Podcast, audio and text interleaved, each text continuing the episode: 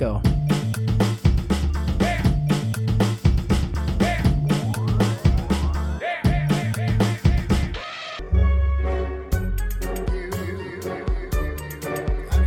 Ah, já começou, já gravando, então vamos lá.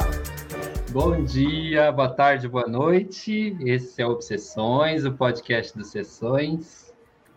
Além desses caras você já conhece, né? O Fernando, o Vitor, eu, o Leandro. Hoje a gente tem o prazer de, mais uma vez, ter o Vini conosco, nosso rato de locadora preferido, e o Marcelo. O Marcelo, que está chegando agora, né? Aqui no, pelo menos no Obsessões. E quero que vocês se apresentem um pouquinho, falem um pouquinho dos trabalhos de vocês. Vini, rato de locadora. Who are you? Já tá em é. casa, Vini. Se vira aí, cara. É, já, já segunda vez que estou aqui, então é uma coisa boa. É, então, a, não falei muita besteira na primeira vez, senão não chamava na segunda, né? Então, sou o Vini, o Rato de Locadora lá no Instagram. É, foram 10 anos trabalhando dentro de uma locadora, sempre é, indicando, conversando com com clientes sobre filme de segunda a sábado. E com o fim da locadora, agora com as redes sociais, agora buscando esse contato com, com pessoas, sempre tentando trocas com filmes e séries, sempre falando sobre filmes e séries e sobre cultura pop em geral. Estamos aqui agora para vamos ver o que rola sobre o, essa cultura do, do cinema, dos streams. Vamos ver. Ô, Vini, uma pergunta aqui do chat. Da onde você fala, meu amigo?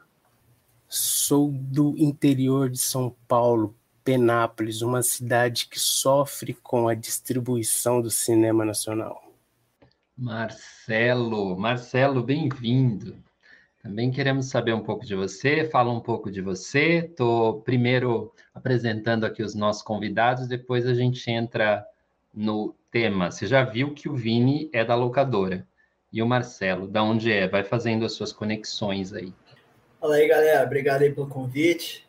Bom participar, sempre bom trocar ideias sobre cinema, né, cara? É sempre bom. E, bem, meu nome é Marcelo, Holanda, né? Morei três anos na Holanda quando eu era criança, então tive, tive um contato diferente com o cinema quando eu era criança, né? Depois vim para cá e sessão da tarde e tal, virei cinéfilo, meus pais se amarram muito em cinema e sempre gostei de assistir muito filme. E aí comecei no Instagram, Moves We Love, né? Falando sobre críticas, falando sobre filmes. O que você sente quando você, quando você vê um filme, que você lembra da sua infância, com quem você estava, entendeu? Como o cinema não é apenas o filme, né? Tem um sentimento, tem a nostalgia, tem tudo, tudo junto. E coincidentemente ou não, eu fiz eu fiz concurso público para Ancine e estou lá trabalhando desde 2014, trabalho no Cine, trabalhei na comunicação e agora trabalho na prestação de contas. Então, assim, acho interessante esse papo aí sobre o mercado, porque aí eu posso também trazer algumas, não sei de tudo, mas algumas coisas aí do mercado brasileiro. Valeu aí pelo convite e vamos lá. Obrigado, Marcelo, sempre bem-vindo. E queria começar perguntando para o Vini. Você trabalhou na locadora, né? E você pegou essa transição VHS. Para quem não sabe o que é VHS, é um cassete. Agora, se você não sabe o que é um cassete, você provavelmente sabe o que é o Google. Dá uma olhada lá e veja a imagem do que era uma fita cassete. Seu pai e sua mãe devem saber. Mas engraçado que não faz tanto tempo, né? Porque o Vini é jovem. E a gente pegou uma, uma transição muito curiosa, assim. Uh, eu tenho 39 anos. Então, a gente pegou um momento em que as locadoras estavam nas regiões centrais, depois elas começaram a acontecer e serem abertas nos bairros. Aí a gente viu aquele movimento da locadora no bairro, e eu lembro que a locadora no bairro, para mim, na minha infância, era um lugar de muito moleque, porque além do fliperama, era onde tinha três videogames, três Nintendos para a criançada colocar lá o cartucho e ficar naquele rolê de brincar e tal. Então é um lugar que para mim traz bastante memória. Para o Vini, então, deve ser uma coisa assim absurda das cenas que ele viu, do que ele viveu e do que é esse ambiente.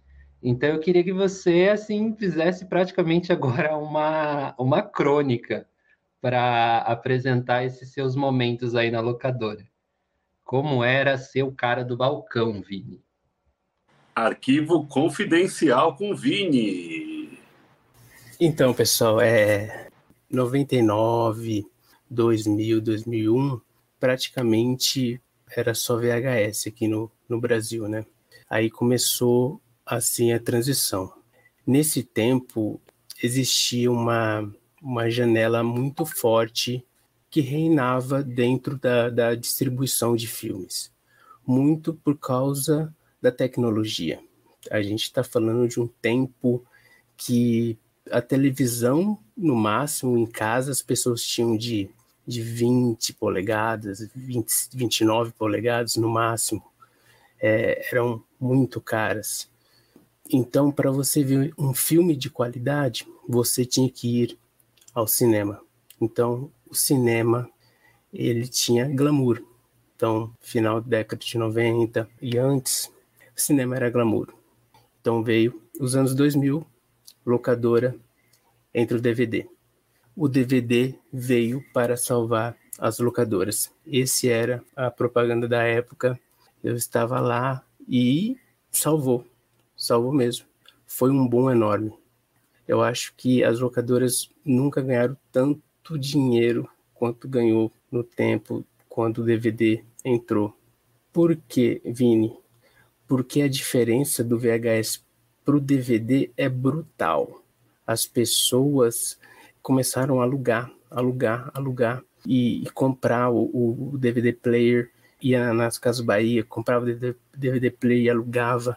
E era sexta, sábado, alugava três, quatro filmes para assistir filme. Virou um hobby, virou um lazer isso. Então, 2004, 2005, 2006 era a época do ouro das locadoras e blockbuster era lucro acima de lucro. E as janelas ela, elas eram fixas, eram muito fixas. Então, um filme estreava no cinema, ele ficava no cinema e ele tinha um princípio que ele tinha que se esgotar é, até ele ir para as locadoras. Então, os nossos clientes, eles sabiam disso. Então, o pessoal, eles esperavam, eles chegavam lá e falavam, e o filme está no cinema, vai vir quando? Então, a gente meio que doutrinava o pessoal e eles sabiam que demoravam meses para chegar. Então, demorava em torno de três a quatro meses após o filme sair do cartaz. Filmes como Titanic, Paixão de Cristo, todo mundo sabe que ficou meses até um ano em cartazes e a locadora só ia depois.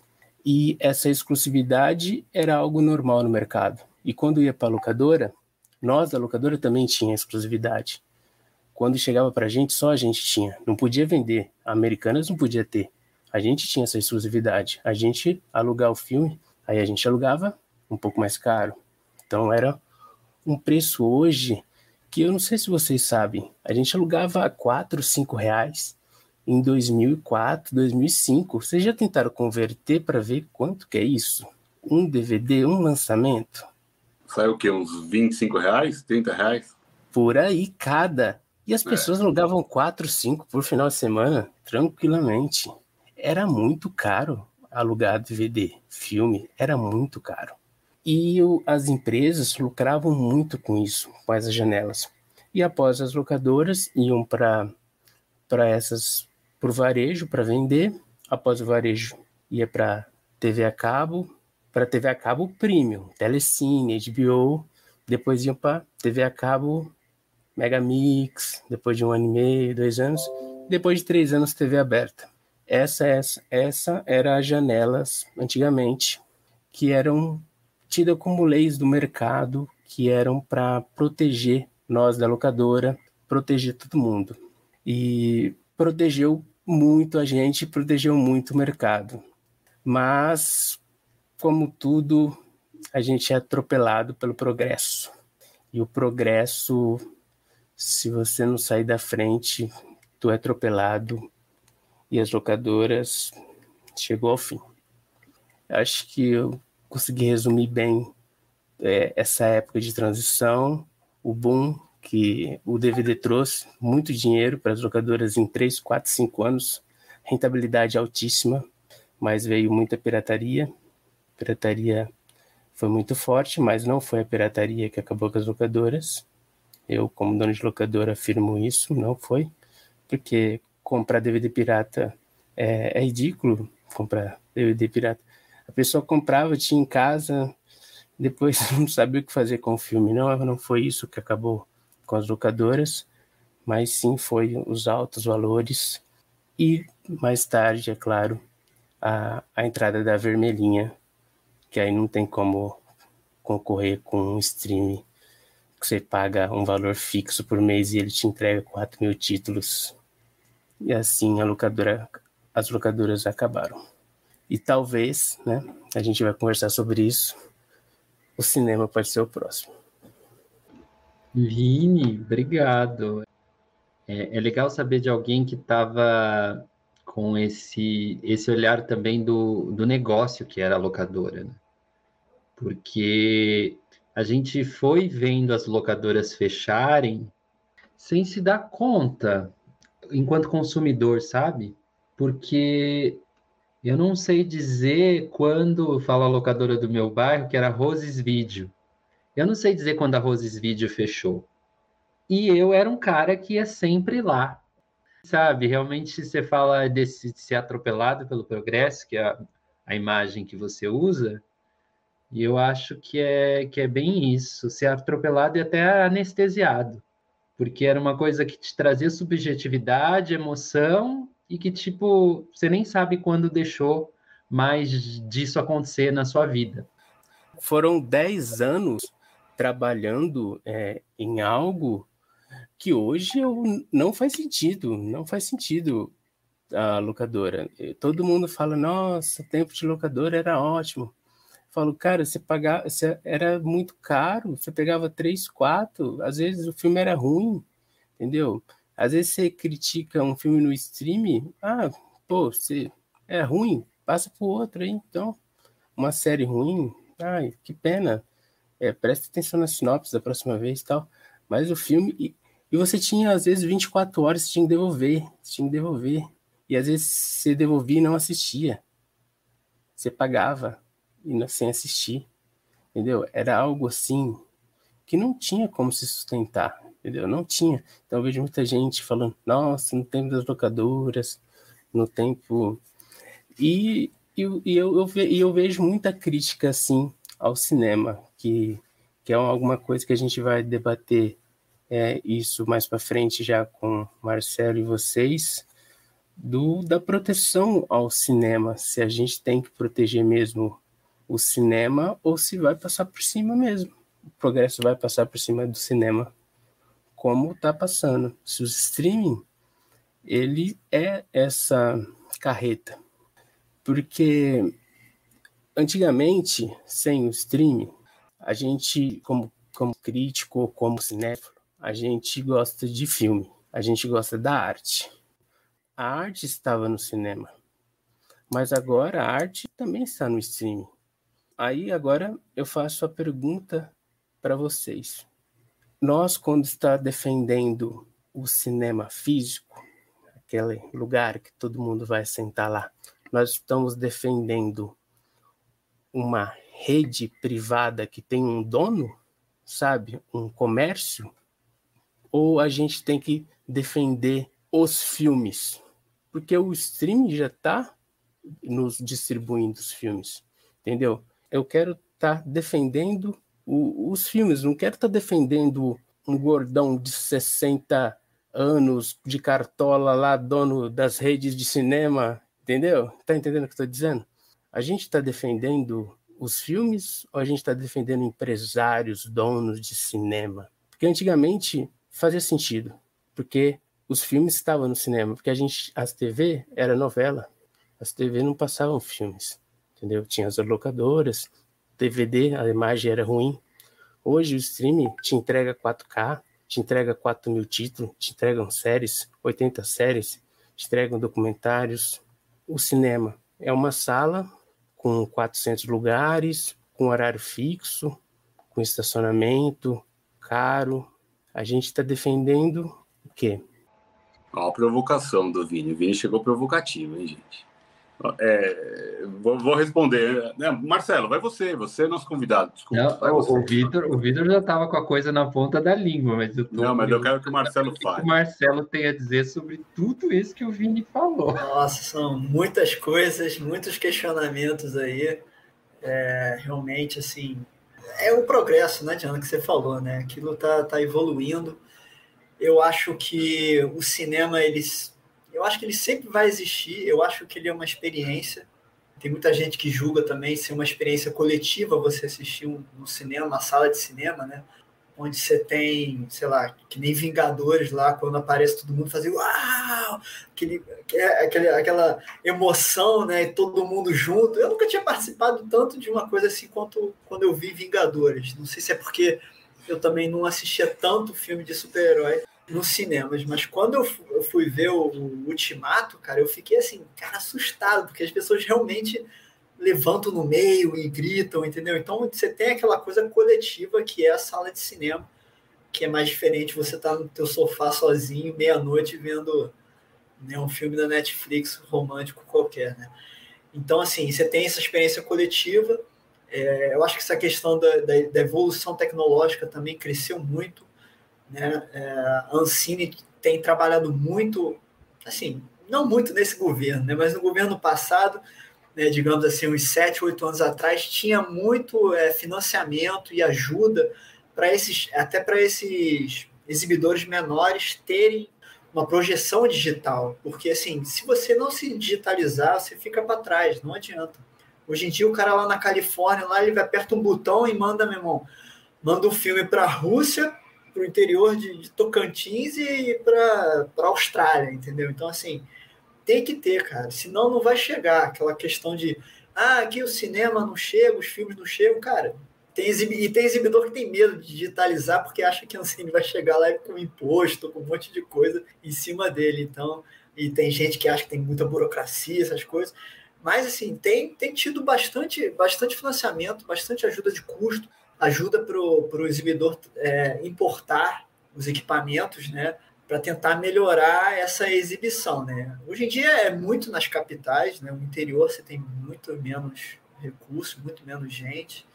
Então, assim, e cada vez mais os blockbusters chegando, cara. Eu acho que hoje em dia a tendência do cinema é ficar recebendo esses blockbusters, essas franquias que não acabam nunca, é, filme de ação, filme de terror. Eu acho que esse vai ser o público para frente aí do cinema, cara. Porque assim, que nem você falou sobre a locadora, o cinema sempre foi bancado pelos adolescentes, cara. Quem é que vai assistir filme todo final de semana? Quando você era adolescente, você ia ver qualquer filme. Eu, pô, fui ver aqueles filmes A Lenda Urbana, um monte de filme bosta que a gente ia. Então, assim, é, os adolescentes é que bancam ali o cinema, entendeu? Todo mundo foi ver Avatar, por quê? Porque tinha um óculos, tinha essa coisa. Quem gosta de Avatar? Sei lá, quase ninguém que assiste Avatar e foi uma das maiores bilheterias, né, até o ultimato do cinema mundial. Por quê? Porque nego queria botar o óculos e nego foi assistir duas, três vezes. Titanic também, cara. Quantas menininhas lá iam ver o DiCaprio duas, três vezes? São os adolescentes e as crianças também que, que carregam muito, né? Você vê as bilheterias todo ano. As maiores bilheterias do, do ano são ou franquias assim de super-herói ou filmes de, de, de criança que já tem dois pagantes, né? É, quando leva uma família com mais criança, então vai realmente as maiores bilheterias são isso, franquias, filmes de criança. E eu acho que a tendência do cinema é isso. E também por causa do preço, acaba que a pessoa escolhe. Pô, vou ver, sei lá, um filme do, do Scorsese no, no Netflix ou eu vou ver o, né, o Vingadores no cinema? As pessoas às vezes têm que, com seu orçamento ali, tem que, né, pô, 50 reais aqui, pô, vou ver ultimato lá, que todo mundo vai querer participar e vai ter aquela, aquela histeria coletiva e você quer assistir logo, né? Isso também é um bom tema, né? Essa questão da histeria de assistir logo né, o filme quando sai no cinema. É um outro tema bem interessante. Então, assim, é, eu acho que o futuro do cinema é isso, cara. Infelizmente, é diminuir o público e o público selecionar mais e cada vez mais ser essa experiência de filme de ação, filme de franquias, é, filmes realmente blockbuster que a pessoa vai querer bancar, botar um dinheiro ali. Deixa o Vitor falar um pouco aí. Então. Eu acho que o Vini, quando trouxe, ele, pô, ele me abriu uma caixinha da nostalgia na minha cabeça, cara, que eu também frequentei muito locadora, cinema, e é, acho que é muito, o Marcelo resumiu bem, é, a gente tem uma época que a gente vai muito no cinema, que é a juventude mesmo, essa, essa época ou quando tá começo de namoro, esse tipo de coisa, né? É bem um rolê natural, vai, é um rolê fácil, vai. E é, acho que é bem isso, o Marcelo resumiu super bem. Acho que o cinema vai continuar sendo só mais para esses grandes eventos, né? Esses filmes eventos, esses filmes gigantescos, ou o Avatar 2 vai sair esse ano, a galera vai tipo, nossa, será que vai sair mesmo?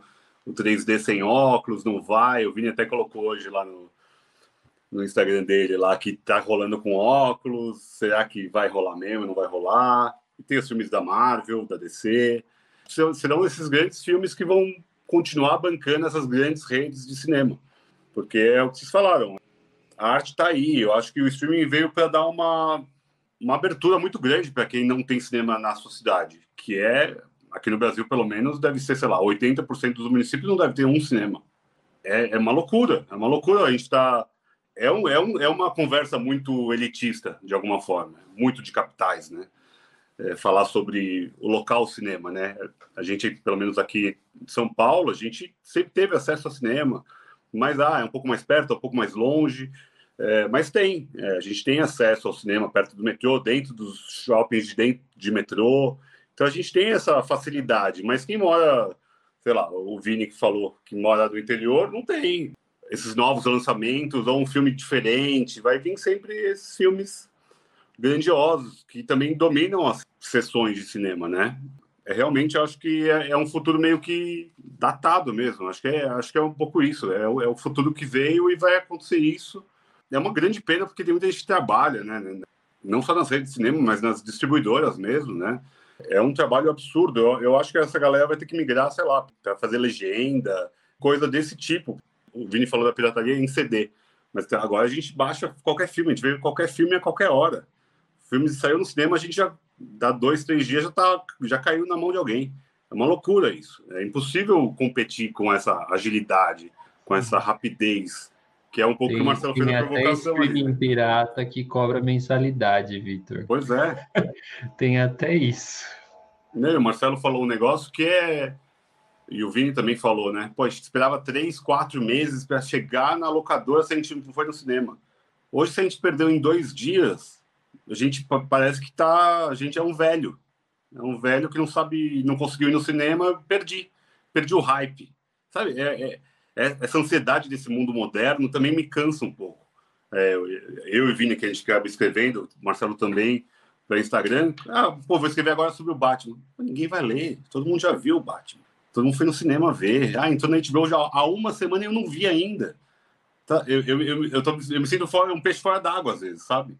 É, essa loucura de ter que ver tudo muito rápido. Saiu hoje, amanhã eu já maratonei uma série de oito capítulos. Como assim, cara? O que, que você faz da sua vida, sabe? É, e, e, daí a pessoa já pôs. É, é, eu fico. É, já não, é por isso que esse mundo tá cheio de ansiedade. As pessoas estão ficando malucas com esse tipo de coisa. Eu tô falando de cinema, mas de qualquer coisa.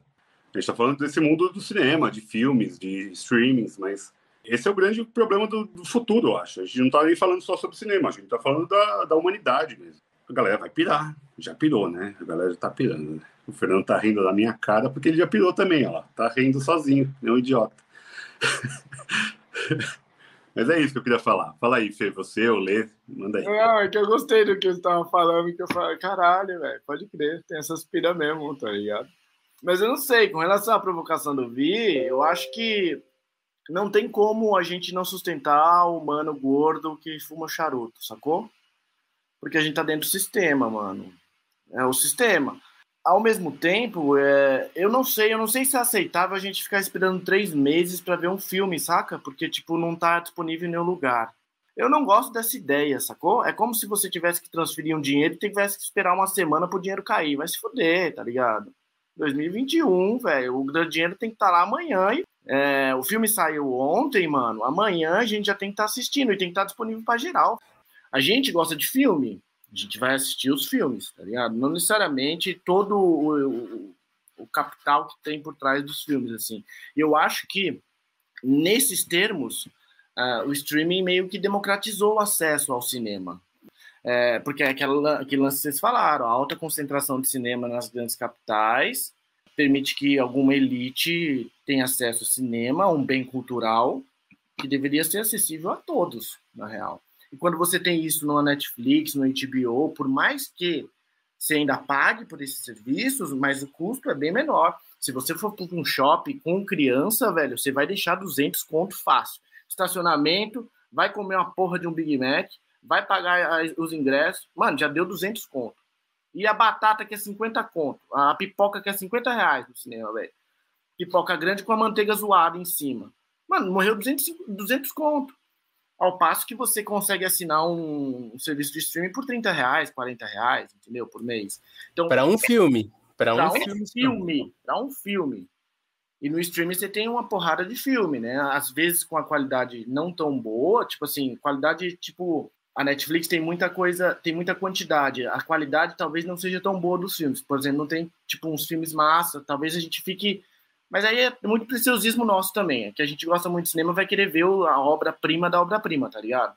Mas pra média, tá bom, acho que democratizou bastante. E eu gosto dessa ideia, tá ligado? Eu gosto de que eu vejo cinema como uma forma de conhecimento também sobre o mundo. Acho que vocês também entendem assim. Uma forma de ver o mundo. E eu acho que tem muito ensinamento ali. E eu gosto de que esse, esse ensinamento seja o mais disseminado possível, saca? Ao, enquanto tem aglomeração e conglomerados atrás, eles sempre vão visar o lucro, né, cara? Mas ao mesmo tempo eu, eu fico feliz que isso esteja acontecendo. Eu penso assim: nenhum taxista gosta de Uber. Meu pai é taxista quando, quando criaram os carros lá a combustão, nenhum cara que era que fazia trem gostava de carro a combustão. Ninguém que andava a cavalo gostava de carro a combustão. Tá ligado? Porque o carro a combustão, ah, vai vai estourar, vai explodir, tem solta gasolina, blá blá blá, não tem via para isso. E no entanto, hoje em dia, as únicas pessoas que eu vejo andando de cavalo nas ruas da cidade é a polícia de São Paulo com aquela porra daquela cavalaria atravessando o transporte de todo mundo, da geral. Oito horas da manhã, hoje estava indo pro trabalho, tava um trânsito, eu olhei na frente tinha uma cavalaria andando, tá ligado? Oito cavalos, tipo, pra quê? Tá ligado? Então, não sei, Vi, eu gosto dessa ideia, não gosto de sustentar gente de charuto, gorda tal, e eu gosto que a tecnologia permita isso, saca? Esse lance do streaming, de você acessar um, um, uma plataforma e conseguir baixar, eu acho isso positivo, porque eu acho que quanto mais disseminado estiver, mais coisa vai surgir. Porque em algum lugar, de algum lugar do planeta, alguém vai ver aquilo, vai, vai pegar uma câmera de celular e vai fazer um filme, e esse mano vai se tornar um grande diretor de cinema uma hora, tá ligado? Tipo, incentiva as pessoas a fazerem cinema, saca? Não é só absorver o cinema. É, e eu acho que isso é muito mais valioso do que qualquer quantidade de lucro que um cara tenha com um filme, assim. Você quer falar, Marcelo, alguma coisa? Marcelo tá com a cara de que ia falar, mas fale, Marcelo. Não, eu queria falar assim, eu acho, eu acho, eu concordo com a democratização, acho muito bom você chegar em públicos, né? Quem nunca assistiu um filme, sei lá, indiano na Netflix, ou sei lá, qualquer. Outro dia eu tava vendo uma série israelense, entendeu? Democratizou, você tem essa questão do mundo, você vê outras culturas, outras coisas.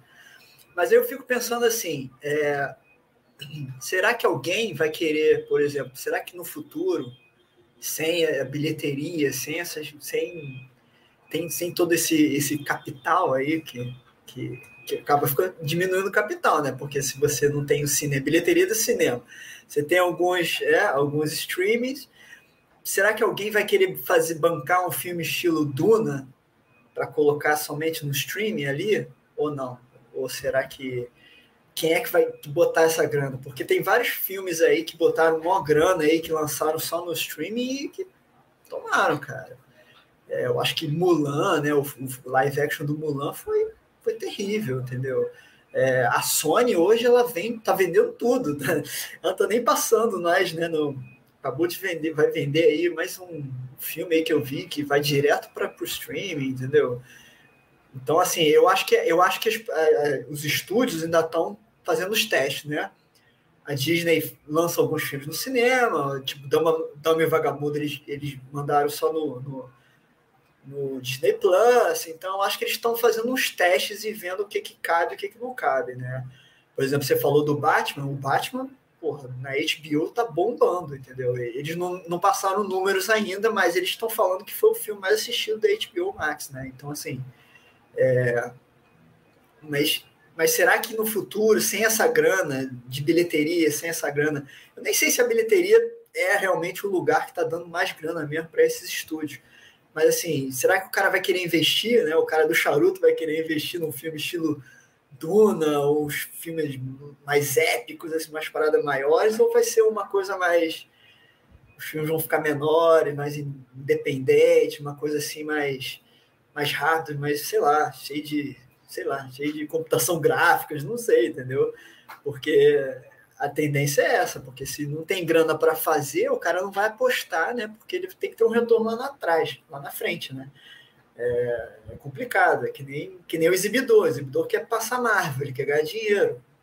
Né? Ele não quer passar um filme brasileiro ali que, que vai 10 pessoas assistir. Então, assim, é, é complicado. A gente ainda trabalha com cultura, né? Então, assim, aí você vai privar por causa do capital a cultura, entendeu? É bem complicado. Mas fala aí, fala aí. É bem complicado isso que você falou, porque eu não, eu não tenho dados para saber o que hoje é mais assistido no streaming, né? Mas uma da, um dos parâmetros para recomendação é o algoritmo, né? A inteligência artificial, ela dá um jeito de transformar aquela subjetividade de quem está vendo ali num dado e produzir coisas parecidas, né? Sei lá, se em determinada região do mundo as pessoas só assistem, sei lá, a novela de produção mais barata, com a atuação mais duvidosa, com a qualidade também mais duvidosa, seguindo a lógica de oferta e demanda, é aquilo que vai ser produzido e aquilo que vai ser reproduzido no streaming, né? Então, isso é uma coisa que pode ser um, um ponto de discussão, né? Se essa escolha automática ela mata essa possibilidade da inovação, sabe? Da, da criação da arte em si. Porque, não sei, por exemplo, novelas que são feitas assim a toque de caixa, elas devem ser muito vistas num streaming do Brasil qualquer, e de repente você fazer um filme de duas horas, que, sei lá, custaria o mesmo preço da novela, vamos dizer assim, é, não te traz tanto retorno. É, é uma questão. E, e outra questão, voltando, vou levantar essa questão, talvez essa experiência do cinema ela já não tenha para essas novas gerações tanto valor agregado no sentido do entretenimento. E é, é, é perigoso isso que eu estou falando, porque um dos streamings que, que tem mais destaque no mundo hoje é a Disney, por exemplo. A Disney vende o parque temático, né? Ela, ela vende a experiência, ela vende essa coisa do coletivo. Só que não é o coletivo cinema, é um coletivo diferente, é, super elitizado, né? Muitas, muitas, muitas pessoas da nossa geração tinha sonho de ir para a Disney com a Estela, né? Era a Estela a agência de viagens, né? É o a tia Augusta, tinha as duas. Tia Augusta. Era tia, era tia Estela, depois virou vovó Estela. Agora já deve estar morta Estela. Então, é, o que que essa coisa que entra dentro da minha casa também, que é o streaming, tá, tá provocando nos meus hábitos, nos meus costumes, e o que que ele está me vendendo como uma experiência lá fora? Será que ele está vendendo a experiência do cinema? Será que no futuro teremos outros cinéfilos ou a cinefilia mudou também? É uma questão. Fale, Vini.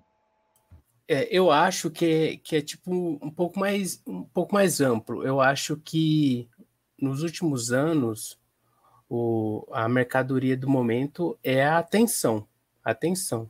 É a rede social, a rede social que, que te chama mais atenção e o filme e a série que te chama mais atenção, você vai ver. Então, o filme vai dar bilheteria se ele for o melhor filme da semana. E ele não está concorrendo só com os filmes do cinema, ele também está concorrendo com as séries do streaming. Então, a pessoa vai ver, tá passando o que no cinema? Tá passando Morbius. Aí ela olha para o streaming e vê que tá entrando séries na Netflix, séries no Disney, séries e fala, não, eu vou ficar em casa. Morbius tá flopando.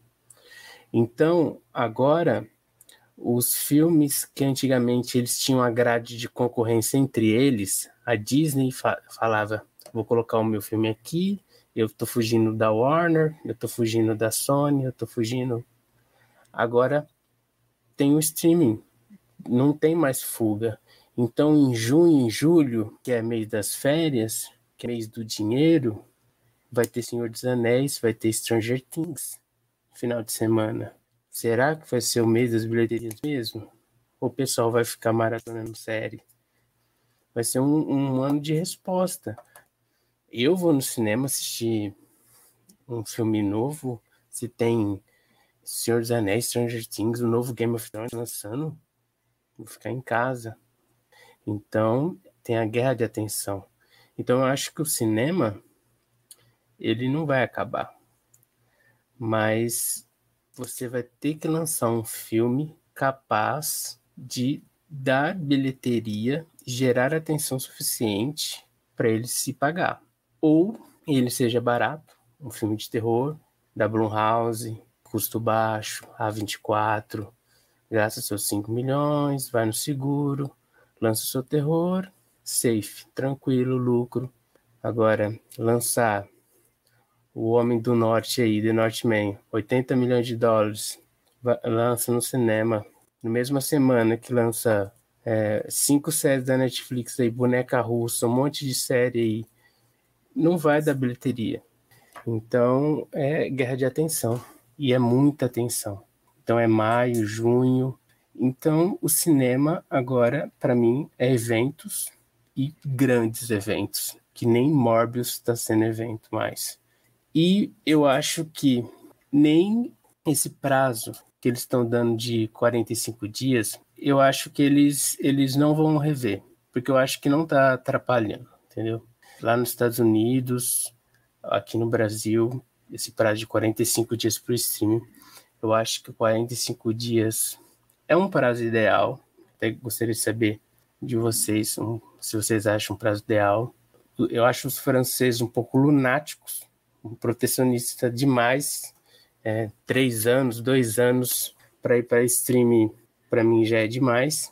45 dias eu acho um prazo razoável. Também acho que Encanto não teve bilheteria boa por causa do prazo também curto, então também sofre bilheteria. Não sei se o Marcelo sabe se a Ancine está pensando em ver isso ou não, né? Se os cinemas estão reclamando desse prazo curto, porque eu acho que prejudica o cinema. Eu acho que prejudica, porque 007, o próprio Homem-Aranha, que teve bilheterias grandes, ficou com cauda longa no cinema. Ficou dois, três meses, quatro meses no cinema sem poder ir para stream nenhum. Mas para mim, que sou consumidor, 45 dias com o Batman já na HBO Max, para mim tá ótimo. Aí, é para você essa, Mar. Vai fundo. Regulamentação, agência, essas palavras se combinam na mesma frase, eu acho, cara. Fala aí um pouco aí. Ah, cara, isso aí dá muita discussão. cara, é eu acho que a Ancine não, não deve estar tá vendo isso, não. É, cara, assim, essa questão de, de, de, de regulamentar o tempo, né? Isso realmente, eu acho que o Brasil não tem força para discutir isso, cara. Aí, a gente não tem nenhum streaming forte, tem o Globoplay, mas, mas aí é, a Globo produz e faz o que ela quer também. E, e a Globo acho que também, também tá, tá, tá querendo mais entrar no cinema, né? E isso vem tudo lá de fora, né? O streaming vem lá de fora, os lançamentos, né? Hoje em dia são lançamentos quase que né, mundiais, no mesmo dia todo mundo recebe e passa o mesmo filme. Então, assim, isso eu acho muito, muito complicado de regulamentar. Realmente a França tem um, uma coisa bem, bem ali cirúrgica, eu não sei nem como é que funciona, se, se tem muita pirataria, muita coisa lá, como é que, como é que as pessoas de repente fazem, né? Porque eu duvido que, que eles devem ficar felizes lá com ter que esperar, sei lá quanto, quanto tempo, quantos meses, anos para ver The Batman de novo, entendeu? Porra, devem estar pé da vida, né? Mas é, mas acho que funciona um pouco lá, né? Tem, tem uns filmes franceses lá, mas sim, é, eu não sei de estatísticas de números, né? Eu, eu acho mais, mais viável a questão como eles fazem na, na Coreia, assim, que realmente é, é fazer muito, muito, produzir muita coisa e cada vez melhorar junto com a iniciativa privada. Eu acho que a iniciativa privada tem que entrar no mercado, se, se ficar só o governo, aí você vive de ciclos, né? Alguém quer botar dinheiro, o governo não quer. É, vive de ciclos. Então, assim, como é que a gente vai regulamentar se a gente não tem força nenhuma? Não vai. A gente vai esperar e ver, ah, Disney vai ficar, ah, tá, 45 dias, ah, 10 dias, ah, tá bom. O exibidor correndo atrás, né? O que eu posso fazer aqui para ganhar um pouquinho mais, né, exibindo os filmes, né? Mas eu acho que não. O que, tem, o que tinha, o que tinha de discussão não sim era a questão de, de, como, de como taxar os streamings já que cinema, as locadoras na época também, todo mundo pagava uma taxa, né? As televisões fechadas, abertas, para passar o filme, eles pagam uma taxa, o Codecine, e o streaming não estava dentro disso. E aí tem muita, muito lobby, muita discussão, e até hoje, cara, e agora então que entrou esse governo mais, né, o Guedes, que é mais liberal, que é mais aberto, é, essa discussão parou, né? E tem outras discussões também, por exemplo, é, um filme da Marvel chegar e entrar em todas as salas de cinema, será que tem que ter uma regulação? Chegar, não, só pode entrar em 80%, em 70%. Né? Lá fora também tem muita essa discussão, a França também tem muito isso, né? que é a cota de telas, né? mas isso foi bem deixado de lado aí, e, é, e agora vamos ver se se retome, se tem algum algum norte, porque assim, se discute muito, mas na hora de botar no papel a lei, tá difícil isso aí. Fala aí, Fernandinho, você ficou animado na hora que ele falou da cota é, de tela. Eu acho o sistema muito foda. Eu acho o sistema muito foda. E queria saber a opinião de vocês, assim, de forma geral. Primeiro, mano, não sei, acho que você tem essa informação mais fácil pra gente. Tipo assim, a minha ideia é, é eu queria saber o seguinte: qual é o nosso tamanho, tá ligado? No mercado mundial, no cinema. Tipo, a França a gente sabe que tem uma expressão, a Itália, pá, tal. O lugar do Brasil nesse rolê, quem é o Brasil na fila do pão, cinema mundial. E outra coisa, e o lance do protecionismo de mercado, assim, é, é eu não, não sei como, como teria que ter regulamentação, tá? Mas é, qual que é o, a porcentagem ideal para que a gente possa fomentar o nosso cinema, ao mesmo tempo que meio que segurando essa concorrência de fora que é bastante forte, tá ligado? Que, que a gente sabe que é muito, muito, muito, muito, é muito influente, né? O cinema americano e tal, né?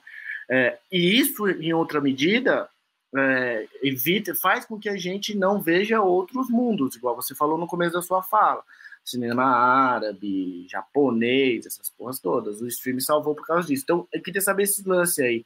Primeiro, o lance do protecionismo. O que, que você pensa sobre isso? E vocês também, a galera toda. E o nosso tamanho no cinema mundial. Fala um pouco sobre isso aí. É sobre o tamanho, cara. Infelizmente, a gente, a gente é bem. Nosso lugar, assim, é de como consumidor é bem baixo, né? Você, hoje em dia, deve ter por volta de 3.500 salas de cinema. Então, se você pega o Brasil, que tem né, 200 e poucos milhões de pessoas, é, é bem pouco. E aí, lógico, concentração sudeste e ali um pouco mais no sul, ficando na região norte, interior, norte, então não tem quase nada, né? E quando tem algum de shopping, de alguma, de repente, alguma um Kinoplex, um Cinemark da vida, né? É, então, assim, a gente não, não, na parte consumidor, a gente não, não tem muito muita, muita expressão, digamos assim, né? É, filme nacional, quando faz um milhão, assim, nego já tá é, vibrando, entendeu? Você para pra pensar, cara, tem 200 milhões de pessoas, um milhão, porra, nego já tá feliz pra caralho, entendeu? Maior bilheteria de filme nacional, assim, todo ano, geralmente é o que chega a um milhão, e é, é são aquelas comédias, né, do, que, que, o, que o Paulo Gustavo fazia, né, do Leandro Hassum, todo ano de filme nacional, eles que fazem as bilheterias mais altas, né, girando ali um milhão, dois milhões, né? Então, assim, é, eles que conseguem dar um levante no, no, no, filme nacional, né? E aí a gente vai entrar em outra questão que é o público assistir filme nacional. E aí acho que dá um tema de outro podcast inteiro, né? Porque assim, não adianta a gente fazer um milhão de filmes e ninguém querer assistir, nem, não, quero ver o outro filme, entendeu? Eu lá no Movies Love, eu toda semana eu coloco um filme brasileiro. Cara, eu posto que eu sei que vai dar que vai flopar toda hora. Se não for um Tropa de Elite, um Cidade de Deus, vai flopar. Eu sei. Hoje eu postei sobre é, Deus é Brasileiro, né? O filme do, do Kaká Jackson. Pô, flopou, foda-se. Mas assim, se uma pessoa vê, pô, interessante esse filme, ah, tá passando aqui, de repente assistiu, já, já tô feliz, né? Mas então, assim, aí já é uma outra, uma outra discussão, né? Então, e a questão de nossa, nossa força, realmente a gente não, não tem muita força. É, a questão de regulamentação, a gente tem, tem uma cota de, de telas, né, desde o período Vargas, né, todo ano é renovado, se faz uma média, uma quantidade. Os exibidores odeiam, sempre tentam na maciota, né, não, não, fazer menos, né, mas o que acontece? Às vezes o exibidor ele segura e aí quando vem um minha mãe uma peça, aí ele bum, aí ele libera e bate a cota, entendeu? Então assim é, é complicado. E aí tem ao lado também do exibidor, pô, o cara quer ganhar dinheiro, né? Então assim é bem difícil, né? A gente a gente vê é, é, muita discussão é, sobre a questão de, do, né, dos filmes super-herói quando chegam e bota 80, 90% do parque exibidor, ou seja, 90% das 3.500 salas, né, você faz um cálculo aí, né, é, o negócio é agressivo. Então, assim, mas e aí? Aí é, aí é aquela questão, a cultura, é dinheiro, entendeu? E a gente fica no meio. Então, assim, é, é muita, muita discussão essa questão de regulamentação. Mas fala aí, fala aí, Vitor, você quase não falou, pô. Não, eu, eu acho que eu acho que é importante eu acho que precisa ter, mas é realmente achar essa, essa equação é muito complexa. Porque é o que o. E, e aí acho que é difícil não cair no fato do, da cultura. Que o brasileiro não consome filme nacional, cinema nacional. A gente está acostumado a consumir novela. E, e eu, mas eu acho que é importante ter uma cota para os streamings. E acho que tem, se não me engano, já, ou tem, ou está é, a implementar, ou algo do tipo, porque isso também movimenta uma, uma economia gigantesca, né? O cinema não é só o filme que a gente vê na tela. Tem uma porrada de gente trabalhando em, atrás disso. E estando dentro do streaming, mesmo que seja só uma edição de catálogo, tá lá. É, e muita gente trabalhou, e daí vai ter um, um local de exibição. Eu acho que é importante para os streamings ter uma cota mínima de, de produção nacional, seja original, ou seja por é, aquisição, algo do tipo. Eu acho que é importante ter por conta dessa lógica. Eu acho que é importante a gente fomentar a cultura de alguma forma. É, a gente não vai conseguir mudar uma cultura de um dia para a noite, é, porque é impossível, não dá para fazer. O que o Marcelo falou é: o governo muda, muda tudo, é, a, a, posição da ideologia das pessoas vai mudando o tempo todo, a gente vai envelhecendo e vai mudando também um pouco de, de opção, de escolhas. Mas é, pensando até na lógica do cinema, que a gente falou que é caríssimo, e é mesmo. Acho que o último que eu fui foi ver o Sonic com meus filhos, é, foi quase o que foi falou, 200 pau. Dois, dois ingressos para criança, duas meias, mais uma minha inteira. É, sem falar que tinha uma opção de um 4XD, sei lá, uma porra de uma sala gigantesca. É 75 reais um ingresso. Que espirra água, sabe? Essas... É, é isso, é um evento. A gente não vai para um cinema para ver um filme. A ideia é ser essa experiência e acho que cada vez mais a sala de cinema vai virar um parque de diversão ou um estádio de futebol, talvez. É, acho que estádio de futebol é uma boa, uma boa analogia. Porque é isso, é um, é um momento, ok, futebol, sei lá, tem quarta e domingo, toda quarta e domingo tem um jogo. O filme você pode fazer uma vez por mês. É, é, é, a minha média com meus filhos é mais ou menos isso. Uma vez por mês a gente vai no cinema. E, tipo, amanhã eu vou ver DPA, DPA 3. É, mas é, ah, é, é porque é filme nacional? É porque você é super. Ah, vou ajudar o cinema nacional? Não, porque é uma série que os meus filhos gostam e tá no cinema. Eu vou aproveitar a oportunidade. Igual fui ver Encanto, fui ver Sonic, igual eu fui ver os filmes da, da Pixar, da Disney, que seja, é, Rombugado. Acho que foi o único que vi Rombugado no cinema, sei lá. É, foi das poucas pessoas que estavam no cinema. Ainda fim da pandemia, acho que tinham cinco pessoas no cinema. Eu, meus dois filhos e mais uma criança lá no fundo, gritando. É, mas porque é isso? Eu, eu, faço questão de levar meus filhos no cinema porque é uma consciência minha, é um, é, é um, é um rolê que eu gosto de fazer com meus filhos. Mas eu sei que não é para todo mundo, porque cada mês eu despender de 200 reais para um dia, para uma noite, é caro para caramba.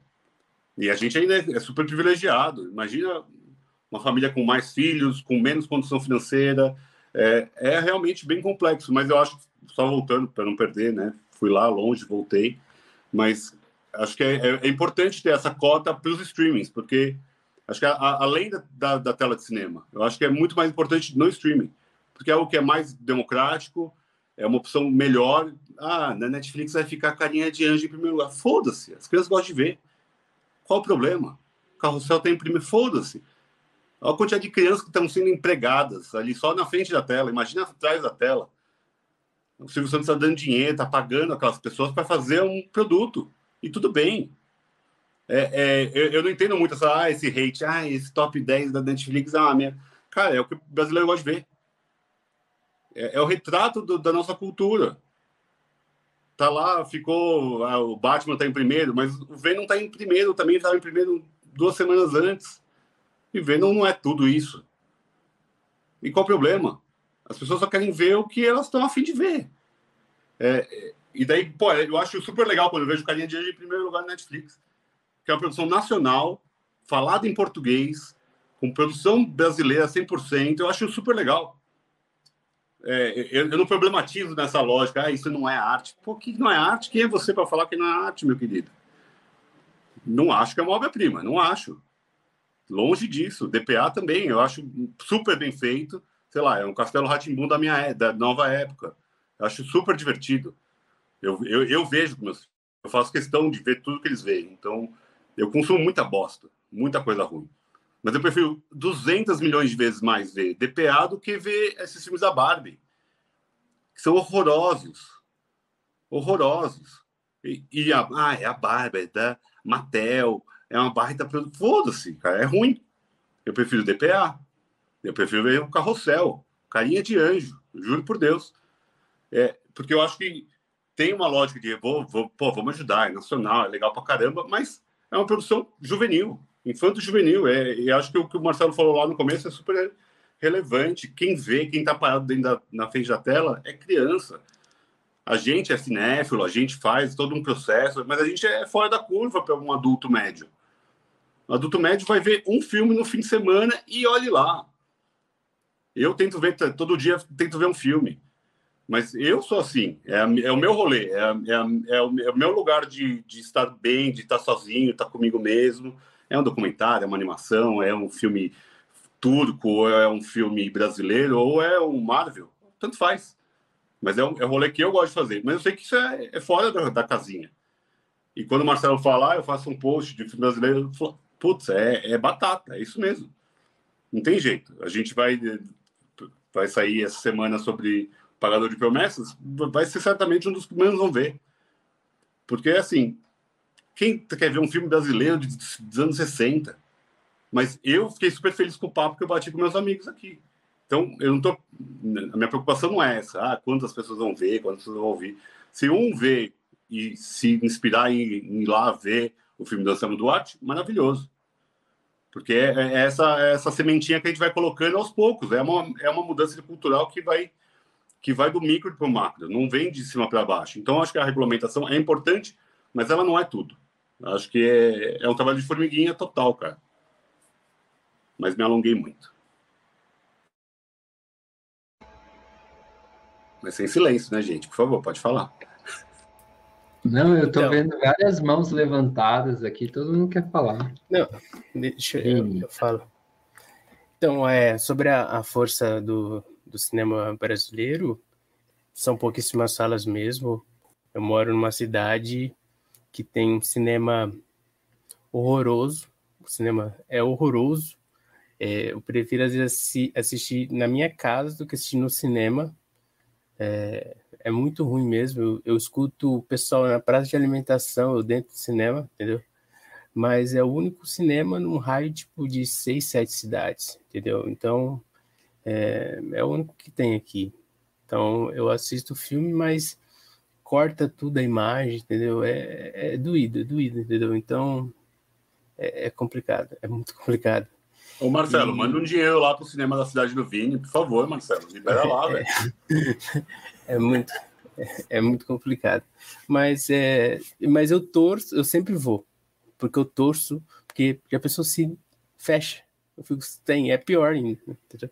Então, é, sobre cota, é, eu acho que no, nos grandes cinemas, nas redes de grandes cinemas, eu acho que tem que ter um tipo de cota mais forte de cinema nacional. Mas eu, eu só tenho que tomar cuidado com cinemas de cidade que só tem uma sala só, né? Aí, né, aí fica muito mais difícil, porque é muita cidade que só tem uma sala, aí ia ter que ser é, relevar mais. Mas o engraçado é que teve uma vez no tava passando Homem-Aranha em dezembro e tava aquela comoção no Twitter, né? É 90% de sala do Homem-Aranha, é não sei o quê. O Spielberg, eu não consegui assistir o filme do Spielberg, eu não consegui assistir o filme do Spielberg.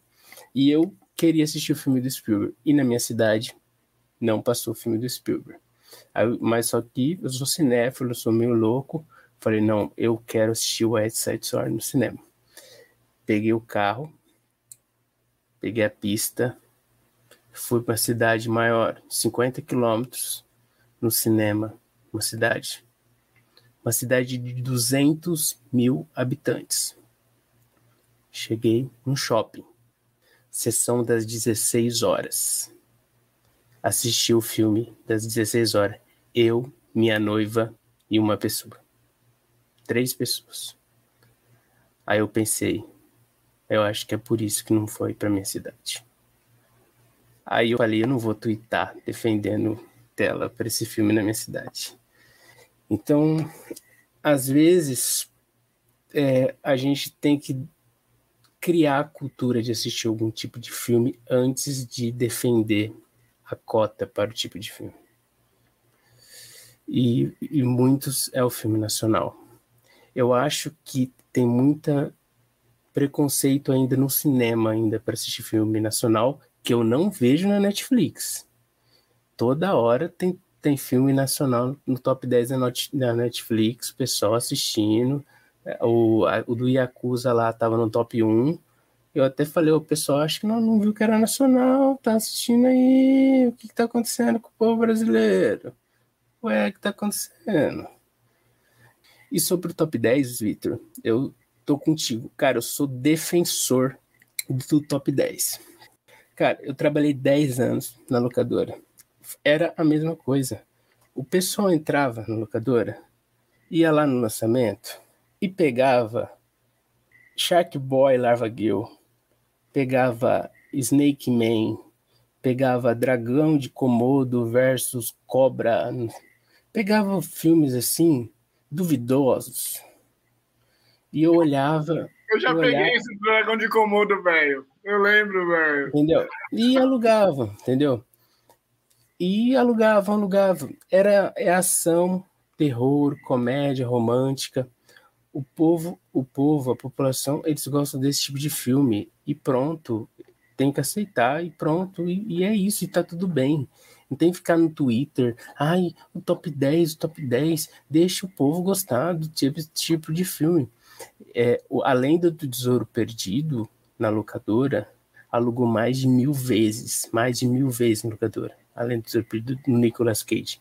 Os críticos odeiam esse filme, se olhar lá no, no No Rotten, acho que tá 30 e poucos no Rotten. Agora, Dúvida, filme de Mer Meryl Streep. Filme lá, filme denso. Três vezes. O filme alugou três vezes. Depois ficou lá para vender, eu comprei esse DVD. Aí, aí fica lá para vender pra, e não vende. Então, aí você fala, por quê? O Apollo 10,5, o filme que eu amei, não entrou no top 10. O Mão de Deus, do Sorrentino, não entrou no top 10. Entende? Então, é filme popular, entendeu? E é isso, tá tudo bem. Não tem que ficar brigando com o que o gosto popular quer. A, Netflix hoje, ela entrega para 220 milhões de pessoas, entendeu? No Brasil ela tem mais de 20 milhões de famílias. As pessoas esquecem que é famílias, não é pessoas. Então, o top 10 vai ser esse tipo de ação, comédia romântica, terror. E é isso aí, tá tudo bem. Para de brigar. Mano, tem uma parada que eu fico curioso com relação ao, ao papel da Ancine, mas acho que você podia explicar. Que é tipo assim, é, é uma agência reguladora, beleza, mas a ideia é fomentar o cinema nacional, presumo eu. E eu vejo que, tipo, no Brasil, você até tocou um pouco nesse ponto, é o Estado que banca, né? A produção nacional de cinema é o Estado que banca, falta iniciativa privada. Geralmente, quando a gente assiste um filme brasileiro, aparece é, esse filme ganhou o patrocínio da Petrobras, aí aparece mais uma grande ou outra, uma Vale da Vida, essas mineradoras, pá. É, e é só. Não tem muito mais do que isso. Então, acho que deve ter um, a, a, fórmula deve ser um pouco mais pesada de fundo público e um pouco de a iniciativa privada entra ali e tal. Eu não sei, eu queria que você falasse tipo assim, beleza, nós temos o cinema que o Vini falou e vocês falaram aí. A, a Coreia do Sul, hum, pelo menos, sei lá, né, dos seus últimos 20, 30 anos, não era uma apoteose do cinema como é hoje. Hoje é uma potência. É, você consegue comparar as políticas públicas que foram feitas lá e meio que qual que é a fórmula, qual, qual que seria uma fórmula interessante para a gente tipo caminhar melhor? O Ancine moderando, modulando as posições, ajudando tal e desenrolando para a gente fomentar mais, mais cinema, não só quantitativa, mas também qualitativamente, assim. O que, você acha que falta, assim, da, sua, da sua opinião, assim? Como você está no sistema lá, o que, você acha que falta? O que seria uma boa forma? É, eu acho que realmente é isso. Falta a iniciativa privada entrar com peso. Porque mesmo, mesmo quando você vê aquela logo lá da, da Petrobras e da Vale, eles estão fazendo por lei de incentivo. Eles estão ganhando incentivo ali, entendeu? É, ou pela lei do audiovisual. A lei do audiovisual é como se fosse uma lei da Rouanet que fosse só para o cinema, né? Cinema e série, né? Então, assim, tudo tem que ter uma contrapartida do governo, né? Quando você dá uma lei de incentivo, o governo está deixando de arrecadar para o cara investir o dinheiro na, naquela produção. E aí tem essa questão: quem é que escolhe qual projeto? É o mercado. Então, assim, quando as pessoas chegam e falam ah, que o governo está dando dinheiro para aquele filme lá. Não. A, a, empresa escolhe, escolheu aquilo ali. Então tem gente da esquerda que, que, que, que, que tem essa questão toda de que, que o governo tem que bancar e tal, que critica isso, entendeu? Quem escolhe os filmes que vão receber o dinheiro, muitas vezes são as empresas, né? Então, assim, ah, o cara vai lá e a Petrobras, Petrobras não, porque uma estatal, sei lá, a Oi, né, a TIM, vai lá e bota um incentivo fiscal no filme do Paulo Gustavo. Aí fica lá, ah, mas por que, que tá botando dinheiro no Paulo Gustavo? Já é conhecido. Porque eles querem botar a marca deles lá, a TIM, mostrando, e quer depois ter isenção fiscal lá, federal, às vezes municipal, né, então estadual. Então, assim, falta essa participação. O que aconteceu na Coreia foi isso. Eu, não, eu, eu já, já estudei um pouco sobre o case da, da Coreia, mas foi meio assim, juntar mesmo. Olha só, Hyundai e pegar essa assim, empresa coreana forte. Então, chega com a Hyundai, acho que a LG também, chega e fala, ó, vamos fazer uma aqui a parceria, a gente tem essas contrapartidas, mas você tem que investir nisso, tem que investir naquilo, entendeu? E aí o negócio foi se fazendo até o momento que, que, que as produtoras ficam fortes, ou as empresas começam a enxergar, porra, posso ganhar dinheiro com isso aí, entendeu?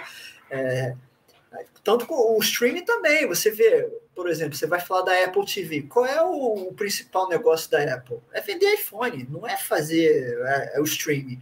Mas eles estão começando a entrar ali, porque mal bem eles estão botando o nome dele, a marca deles, e daqui a pouco estão ganhando grana ali. A mesma coisa a Amazon Prime. O negócio da Amazon não é né, fazer filme lá da, da Nicole Kidman, entendeu? É fazer entrega, vender produtos, fazer entregas e tal, entendeu? Então, por isso que a Netflix produz tanto, porque a Netflix não tem outro dinheiro. O core business dele é vender os filmes e as séries deles. Então, eles massificam muito mais.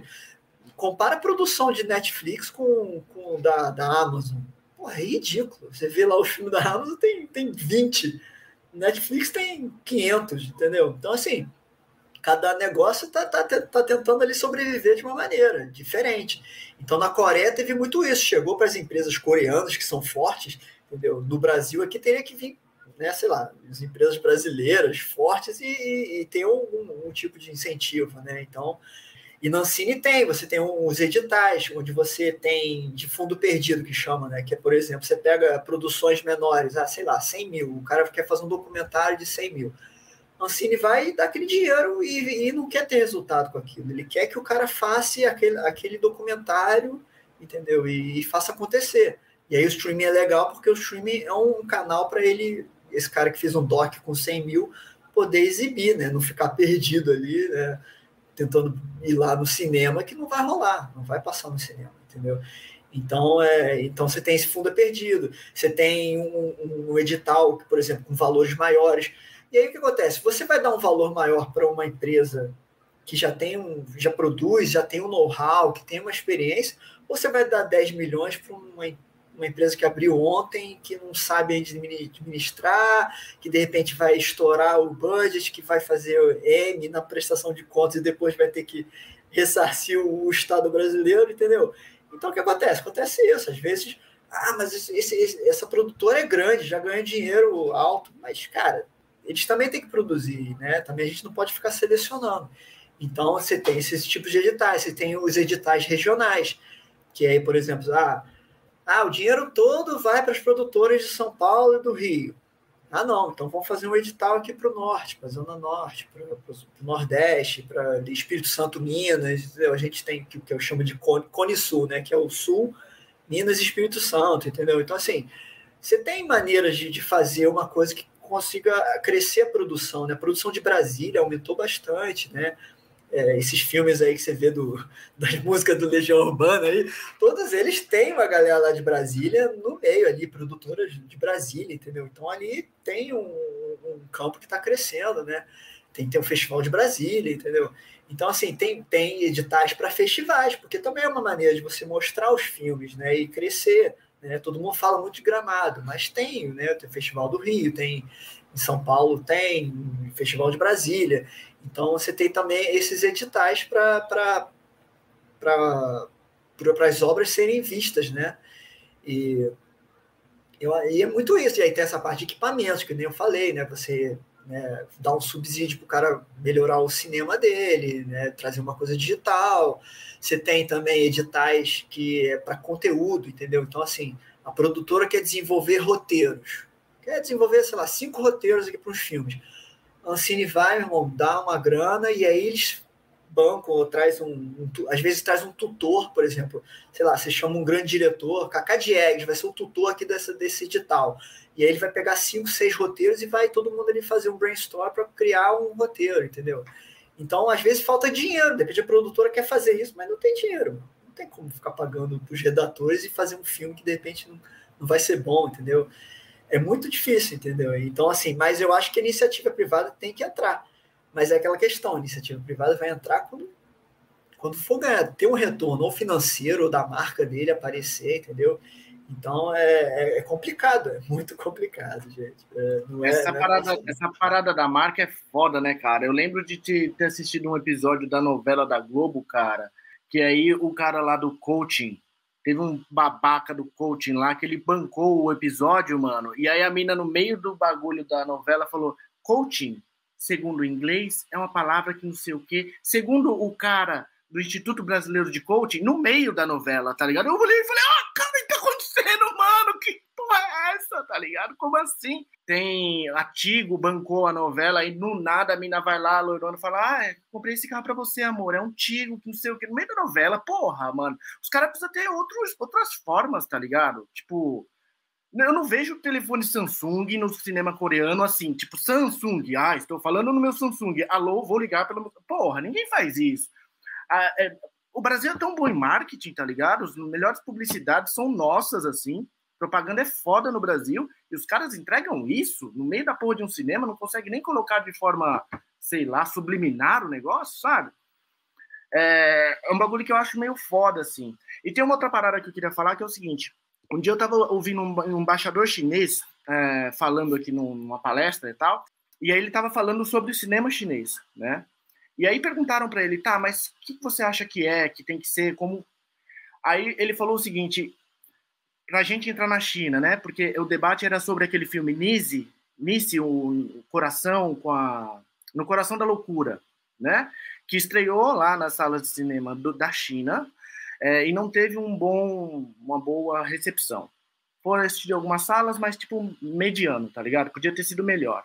E aí os caras aqui perguntaram para o chinês, o embaixador, falou: o que, que você acha que é? O que está faltando? Aí o cara falou bem assim: olha, um filme não, não, não precisa ser falado em chinês. Escravizaram não é falado em chinês, saca? Pantanal não tem nada de China. Mas tem que refletir um sentimento chinês, tipo um sentimento universal, ele quis dizer, tá ligado? Para um filme bater e ser sucesso, ele tem que refletir um, um cinema, um, um, um sentimento humano tipo universal, um sentimento chinês que ele quis dizer. É, e eu gostei muito que ele falou isso, porque, tipo, escravizaura ele associava com a vida dele, tá ligado? Era, tipo, a vida dele na China de 40 anos atrás, assim. Ele teve essa brisa, assim. E eu fiquei pensando, não é tão difícil, não me parece ser muito difícil, saca? É, a gente faz coisa boa pra caramba, é, eu só não entendo como, não, como a gente não consegue chegar, saca? Tipo, rolou Bacurau. Bacurau é um negócio meio assim, né? Tipo, um, você assiste o negócio e fica de cara. Você fala, caralho, de onde tiraram essa ideia, mano? De onde saiu isso? Eu nunca ouvi falar nesses caras. Tipo, essa, um monte de ator desconhecido, um ou outro ali.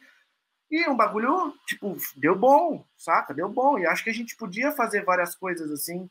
É, tem ator bom pra caralho no Brasil. Eu não consigo entender porque às vezes não rola, saca? Você falou, tem financiamento, falta as empresas entrarem, tá. Mas eu não sei, cara. Às vezes falta. Eu, eu sinto.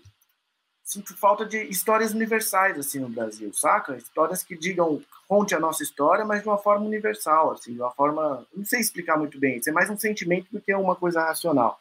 Mas quando esse embaixador chinês falou, e quando outras pessoas falam do nosso cinema e falam da gente, a gente tem que prestar atenção, porque elas estão vendo de fora. Então acho que é importante ouvir, tá ligado?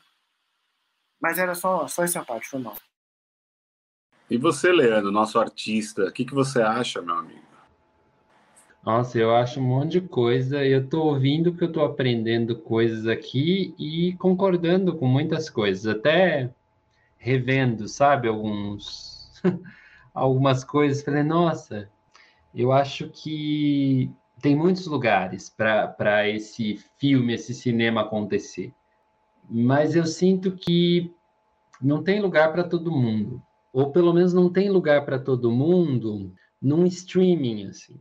Eu acho que é uma questão que está muito lá atrás, sabe? Vocês falando assim, que é, é uma questão cultural, uma questão de mercado, uma questão da maneira como a gente vê cinema. Porque parece que não é uma coisa simples. E, na verdade, sabe, eu tô, tô viajando aqui quando vocês falam, que é só estender um pano na parede e projetar um negócio, sabe? Me veio uma, uma ideia de um cinema simples, que não tem nem sala, sabe? Esse é o streaming também, um pouco isso. É um cinema um pouco mais simples e que possivelmente está no que eu acredito que é uma das, das funções da arte, que é o encontro.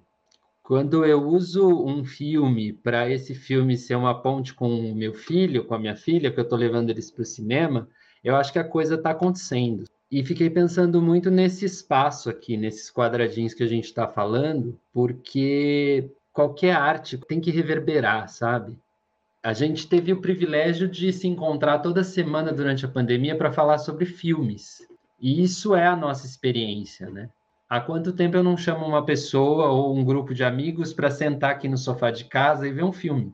É essa experiência do coletivo que é o filme, porque aí cada um vai reagir ali subjetivamente àquela obra. Um vai comentar, o outro que já viu vai falar a cena que vem na frente, e isso vai criando memória, sabe? Eu, eu acho que a arte é isso e entretenimento também é isso. Distração também é isso. E tem todas essas complicações, né? Usando uma, uma frase do personagem do Tony, do Tony Servillo, da Grande Beleza, o que está por baixo do blá blá blá. Porque, sei lá, um cara que faz um filme, ele quer só fazer um filme. Um cara que projeta um cinema numa praça aí do Brasil, que eu acho que devem ter vários. Várias pessoas que devem juntar umas cadeirinhas assim numa praça, num lugar longínquo, pôr um lençol ali e passar um filme que seja, sabe? Um filme do filme do filme. Ele tá passando. Ah, essa semana a gente vai passar aqui uma linda mulher. E junta gente. E ali a, o cinema se faz. Então eu fico pensando nessas coisas que estão assim totalmente fora do mercado e talvez não empreguem, mas que geram uma cultura de cinema que eu acho que nós não temos uma cultura de cinema forte.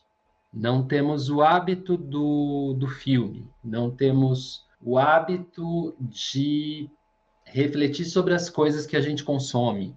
Eu acho que é, que é um pouco isso. O Fê falou de sentimento humano, eu acho que os filmes brasileiros, em sua. Nossa, os nossos roteiristas, atores, diretores, editores brasileiros dão duro, eles são bons. Se uma coisa que eles são, eles são bons, porque eles fazem com o que tem para fazer e vão metendo as caras, colocando filme no festival, mandando filme não sei para onde, e se ele der muita sorte, um filme dele vai, vai ter alguma visibilidade. Mas não significa que ali ele não colocou um sentimento universal. Eu, eu, eu nesse ponto eu discordo um pouco.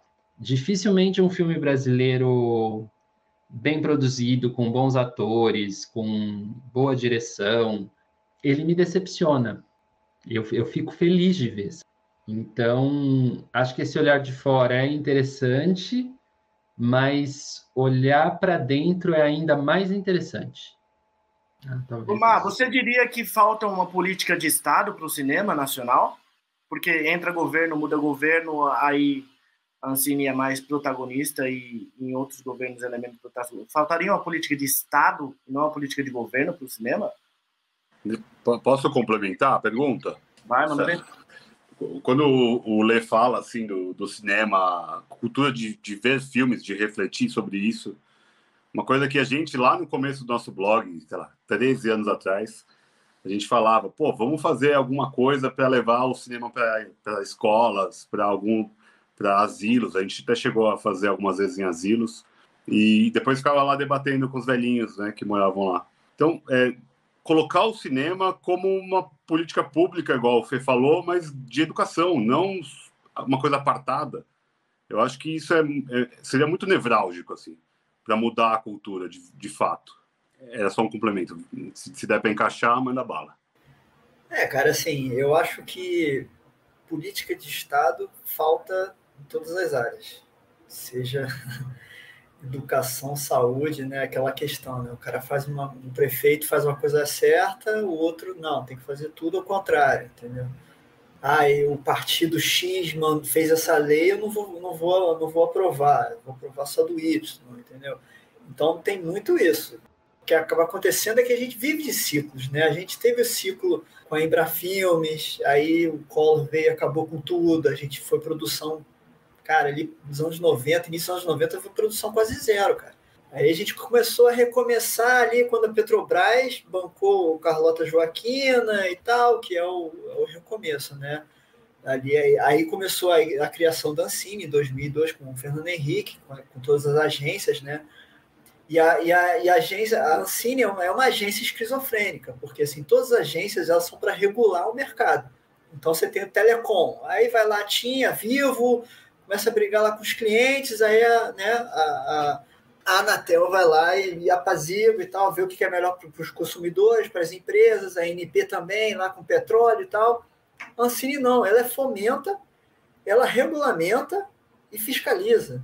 Então, assim, é uma coisa bem louca, né? Porque como a Embra, não tinha a Embra, a Embrafilme tinha acabado, não tinha um lugar, né? Não tinha um, um lugar no, no, governo onde existisse fomento, teve uma pressão do mercado, né? Cacá Diegues, aquela galera ali da Barretão, aquela galera ali mais das antigas, botou uma pressão. Pô, gente, a gente precisa de alguém que fomente ajude a gente a re reerguer o cinema nacional. Então, eles acabaram colocando e juntando tudo isso numa, na agência nacional. Então, a agência a Ancine é diferente de todas as outras agências que existem, né?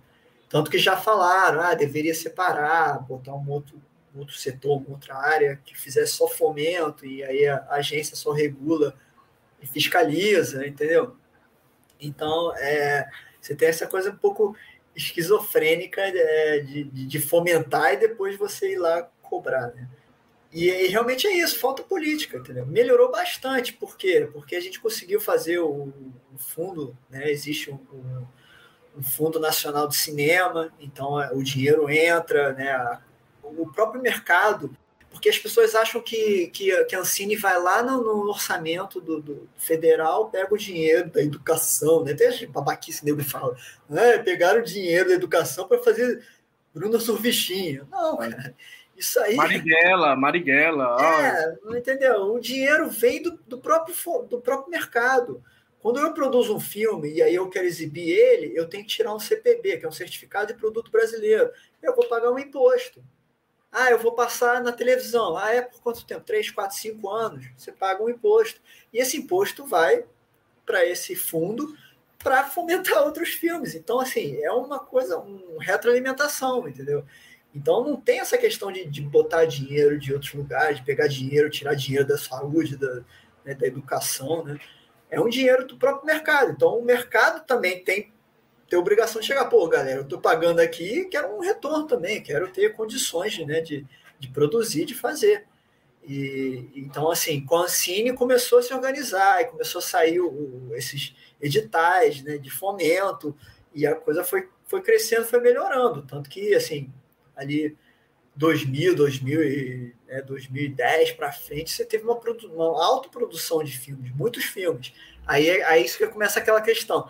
Muitos filmes produzidos, mas as bilheterias já não, não refletiam tanto. Mas também, assim, gente, quantos filmes são produzidos nos Estados Unidos, né? Nem todos os filmes são Marvel. Tem um monte de filme, né? Nego reclama pra caramba que Netflix tem um monte de filme bosta. É, realmente, tem um monte de filme bosta. Do mesmo jeito que no Brasil tem um monte de filme bosta. E tem filme bom. Só que, assim, entre. A gente produz, produzia antigamente 100, 120 filmes por ano. Cara, se tem um porra, tá ótimo. Tá ótimo. Os Estados Unidos faz quantos? Quantos filmes faz produção americana? Deve ser, cara, uma penca. Mais de mil por aí. Entendeu? Então, assim, é muito mais fácil. Aquela coisa, tem mais, mais filme, tem mais chance de dar certo. Então, assim, a gente tem que ir melhorando. E aí o que aconteceu? Aí muda o governo, aí o governo vai, começa aquela coisa. Apesar da agência ser um pouco independente, os dirigentes terem uma. Eles têm um. Eles ficam por quatro anos, não importa se o governo, né, se o presidente mudar, ele não pode chegar e, ah, tira aí, tira esse diretor da Ancine. Não pode, que nem ele faz na Petrobras ou nas outras estatais, ele não pode, ministro é, as agências todas têm um. Né, o cara entra, fica quatro, cinco anos, dependendo da agência. Mas existem outras maneiras de você fazer. Por exemplo, o Conselho Nacional do Cinema ele tem que se juntar todo ano para meio que fazer uma política de cinema. O que a gente vai fomentar? Né? Discutir.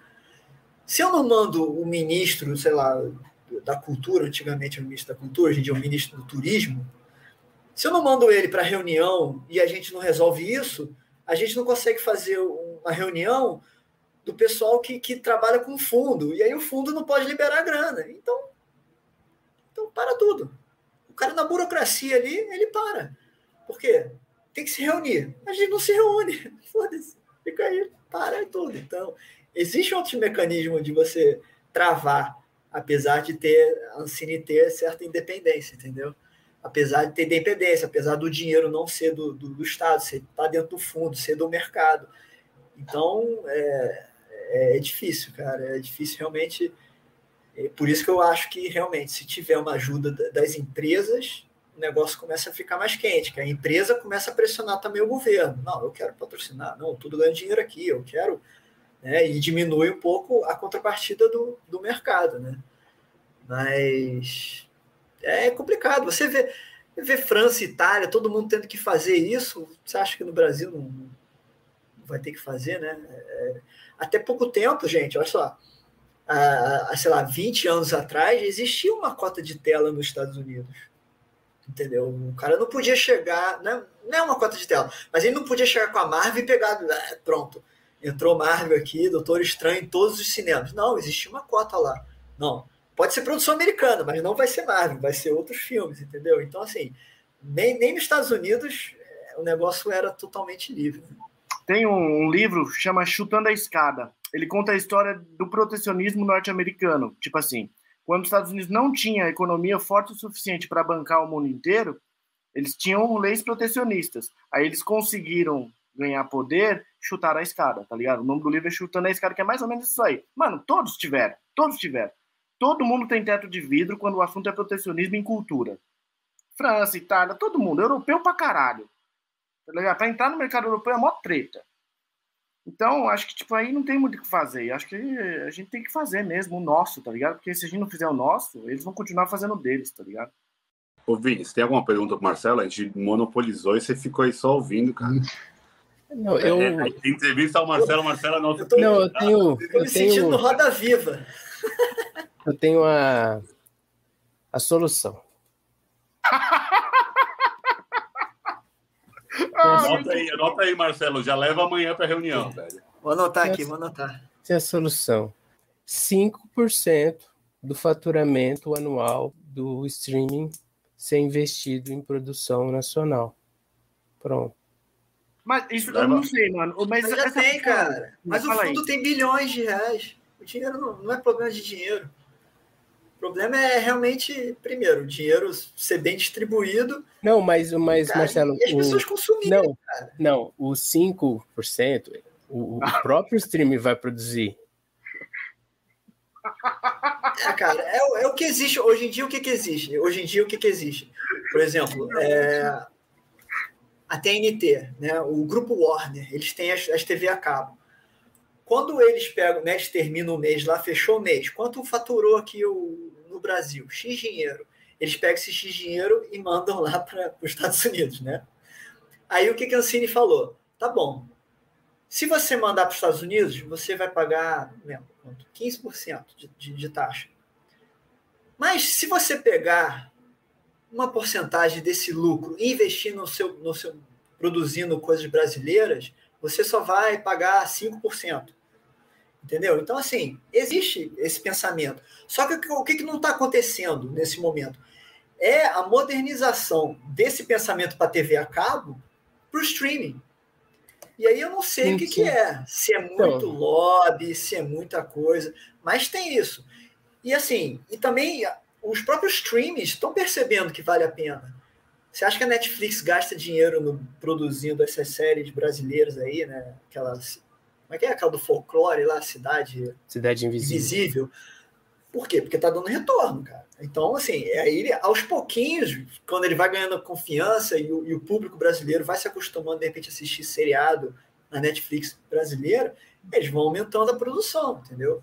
É, Mas, é, esse ano ela vai, ela vai investir acho que 40, 40 ou 45 em produção esse ano. Pô, a Netflix tá perdendo tempo com, com o dólar com o dólar 5,6, dá para ela vir aqui com, com 2 milhões e fazer 50 séries aqui. Perdendo tempo. Então, mas eu, é o que eu acho. Acho que tem que passar essa. Sei que o lobby vai ser difícil, mas 5, 4% do faturamento dos streamings.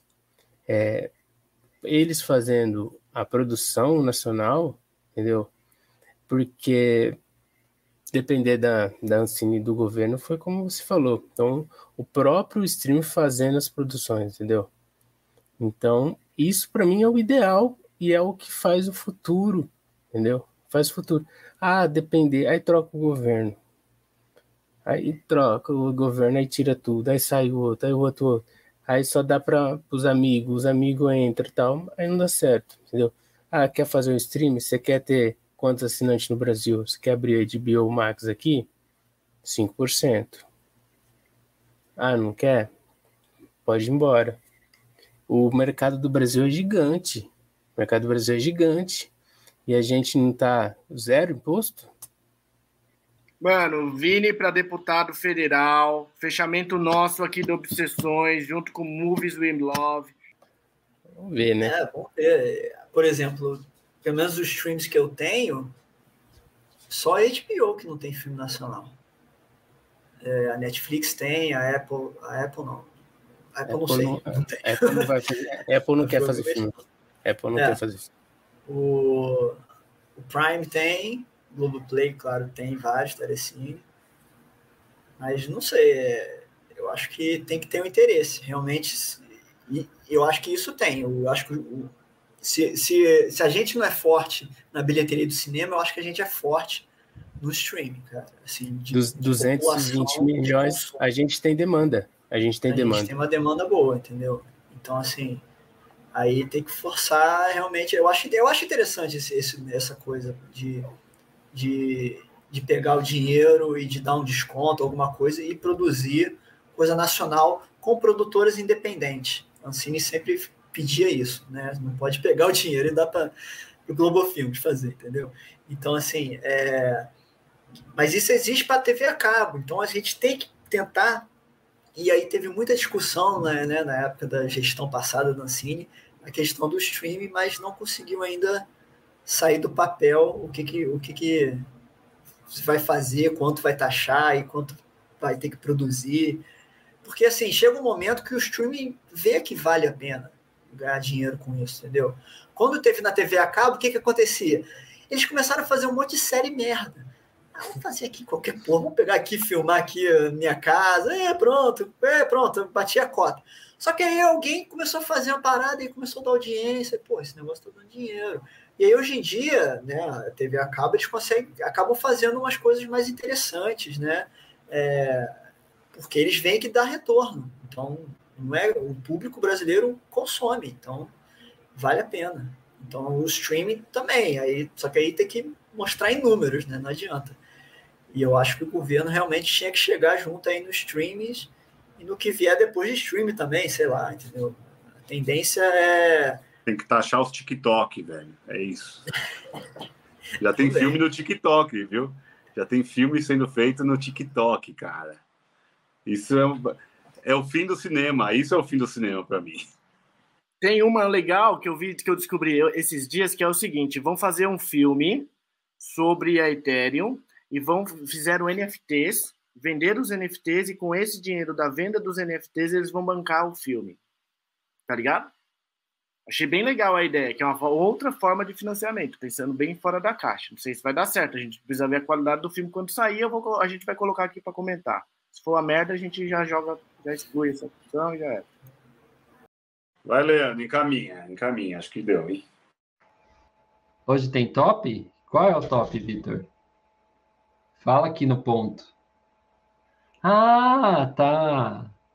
Inventou agora, hein? Vamos lá. Filme que mais locávamos e melhor streaming. Nossa, é dois em um? Um, um de cada. Tá, tá bom. Filme que a gente mais locava e o melhor streaming. O melhor streaming, a gente está ganhando alguma coisa para isso? Não responde. A, apoio do... Não, mas eles vão ver, vão ver que tá dando dinheiro e aí vão começar a patrocinar. É uma ah, sim, sim. A gente primeiro trabalha, depois recebe e fica milionário. É isso? Quem quer rir, quem quer rir tem que fazer é, isso. Esse é o novo modelo de negócio, século XX. A Ancine tem que tá começar bom. a colocar investimento em podcasts. Quer começar, Fernando? Já, já sabe, filme que mais locava é fácil. O meu é muito o melhor fácil. streaming é fácil. É, pra mim, o que eu mais locava era Bruce Lee, tá ligado? Porque Bruce Lee eu acho foda. Bruce Lee é o cara, o cara mais foda de todo o cinema das artes marciais, o mais pica de todos. Eu sempre gostei dos filmes do Bruce Lee, assisti o Bruce Lee pra caralho. várias vezes, não rebobinava a fita e pagava multa.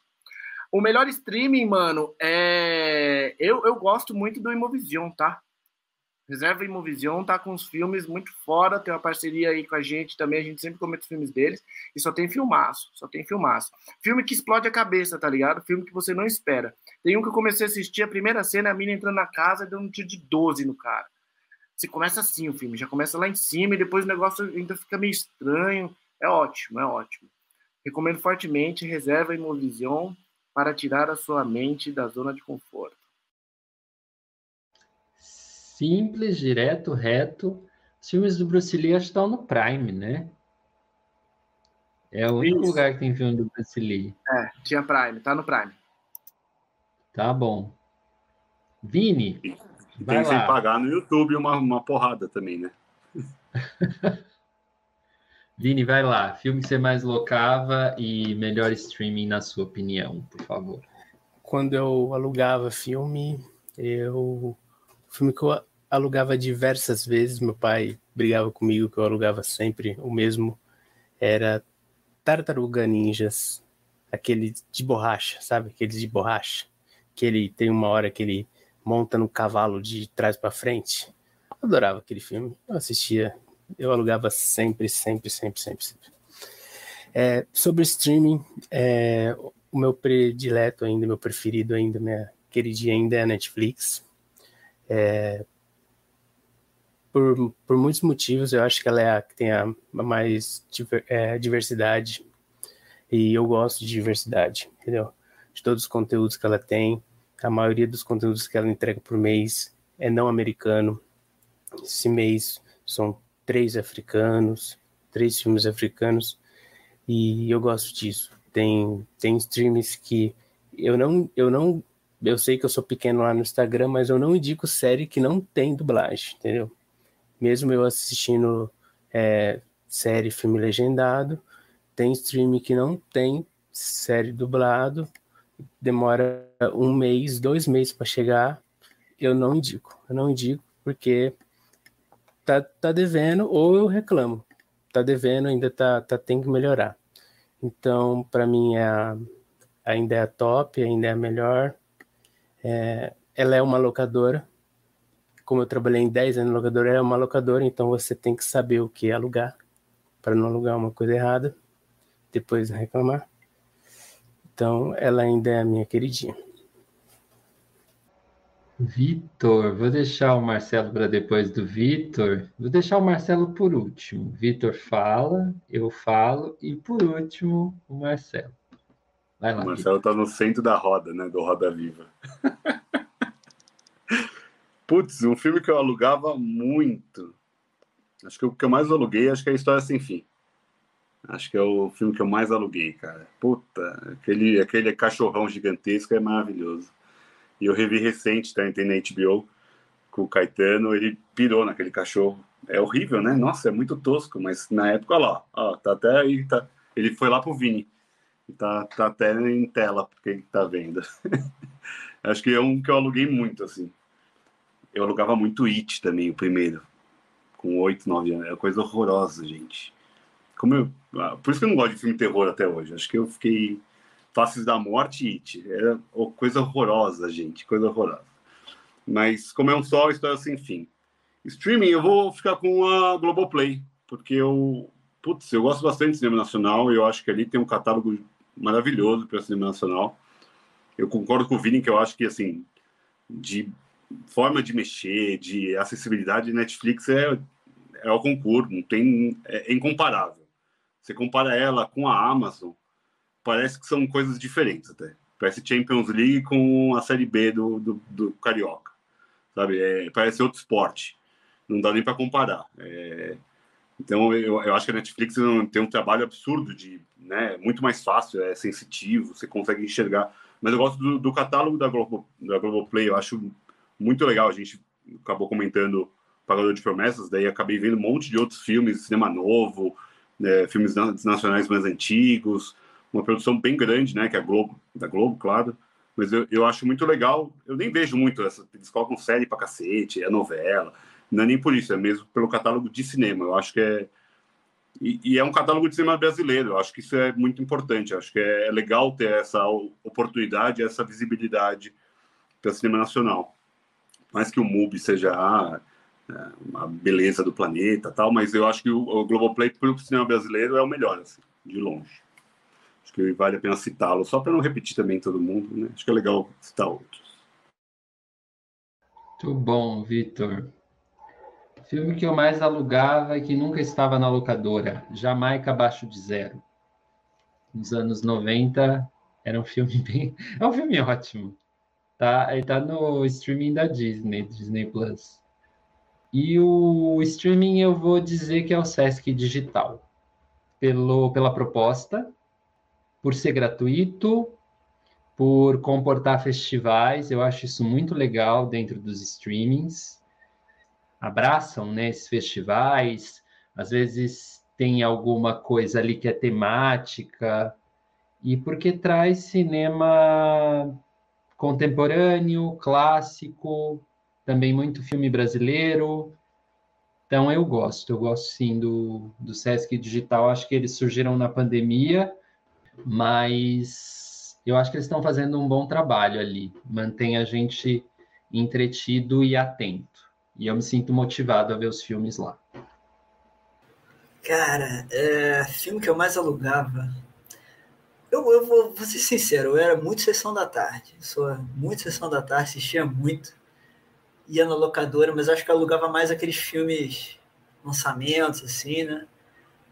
Mas eu acho que Goonies era um filme que, que a gente alugava bastante, gostava muito de Goonies, né? Produção do Papai Spielberg. E, e um outro filme que a gente que alugava sempre era Orquídea Selvagem, mas por outros motivos. Aí já um pouco mais velho, Orquídea Selvagem, eu, eu gostava também. Também tive aquela fase de alugar Faces da Morte, cara. Parava a pensar, cara, ver morte, né, cara? Isso aí agora você vê no, no WhatsApp, né? É, e streaming, cara, assim, até para ser mais diferente, eu não sei se foi o último streaming que eu, que eu agora estou vendo, né? É, eu estou vendo muito HBO Max. É, eles têm um catálogo muito bons. Eu não sou muito assim de ah, qual stream você mais gosta. Eu, eu, eu, eu quero ver o filme, e aí eu busco onde é que está passando, né? Mas o HBO Max eu tenho visto bastante. As séries deles também são muito boas. Acho que são mais, digamos, mais adultos, né? Sei lá, eu acho Netflix a maioria das vezes que às vezes eu vou tentar alguma série no Netflix, eu começo a ver isso aqui, não, não é minha idade mais não. então, HBO, assim, eu, eu tô curtindo bastante e tem uma gama, assim, tipo, de animações diferentes. Eu, eu pela primeira vez eu assisti, sei lá, uma animação do Batman, nunca tinha visto.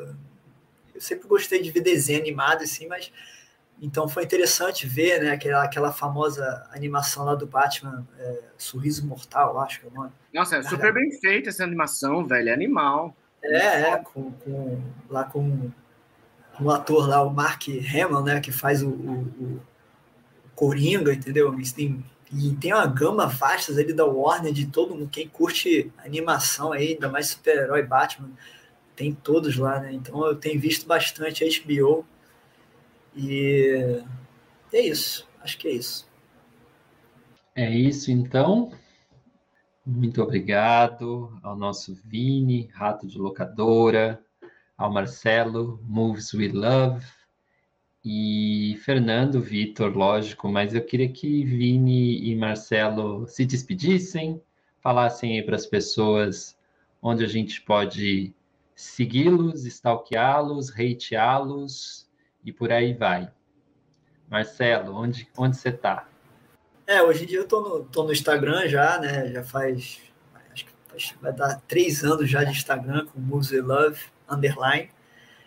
E lá eu coloco, como, como eu disse, né? Eu gosto de muito dessa, dessa questão emocional, né? Então são filmes que que te deixa com aquele sentimento bom, você lembra de uma pessoa, aquele filme antigo, né? Eu, como eu, eu falei, eu gostava de ver muito Sessão da Tarde, então tem muito aqueles filmes anos 80, 90 ali, nostálgicos, né? Que hoje em dia é melhor nem ver hoje em dia, que aí você vai ver, porra, eu gostava disso. Mas, mas, é, mas é bom e ter, eu faço críticas de filmes, né? Tanto os atuais quanto os antigos, né? tento fazer pelo menos duas por semana. E entretenimento, eu faço batalha entre os filmes, né, no, no, no Stories.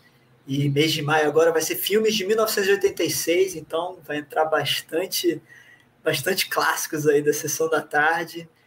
E é isso, estamos no Instagram e eu queria agradecer de novo aí todo mundo pelo convite e foi muito bom falar sobre cinema e sobre tudo. Valeu. Vini, fala pra gente lá, onde a gente te segue, o que está fazendo. O Vini já é quase o quinto elemento já. É demais. É, já. pessoal. Então, lá no Rádio Locadora, lá no Instagram, sempre trazendo informação e desinformação, às vezes, né? Sempre bom frisar para todos.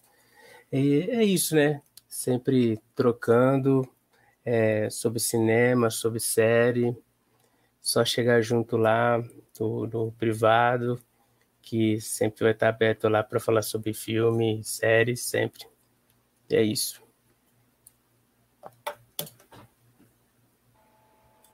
Muito bem. Acho que, nossa, a gente aqui, Obsessões, adorou a conversa. Vocês trouxeram um monte de elementos aí, coisas para explodir a cabeça, para pensar talvez a semana inteira, né? Ainda bem que o podcast é semanal. Aí você pensa até a próxima sexta-feira. E brigadão, brigadão Marcelo, foi um prazer, brigadão Vini, foi um prazer. Fernando é sempre bom e Vitor também. Então, mais uma Obsessões fica por aqui. Siga a gente nas redes sociais, é, compartilha, fala sobre cinema, sai um pouquinho de casa, vai ver cinema no cinema, fica em casa também e veja cinema no streaming locadora não dá mais, né? Mas ficam as memórias. Se você ainda tem um DVD aí na sua casa, põe ele aí no, na casinha e, e usa o DVD. Olha lá, Vitor, tem um monte. Tá bom? Então, um abraço. E é isso. Beijo, eu, Cristiane F. O Vini tá mostrando. Clássico. Tchau, tchau. Valeu. Valeu, galera.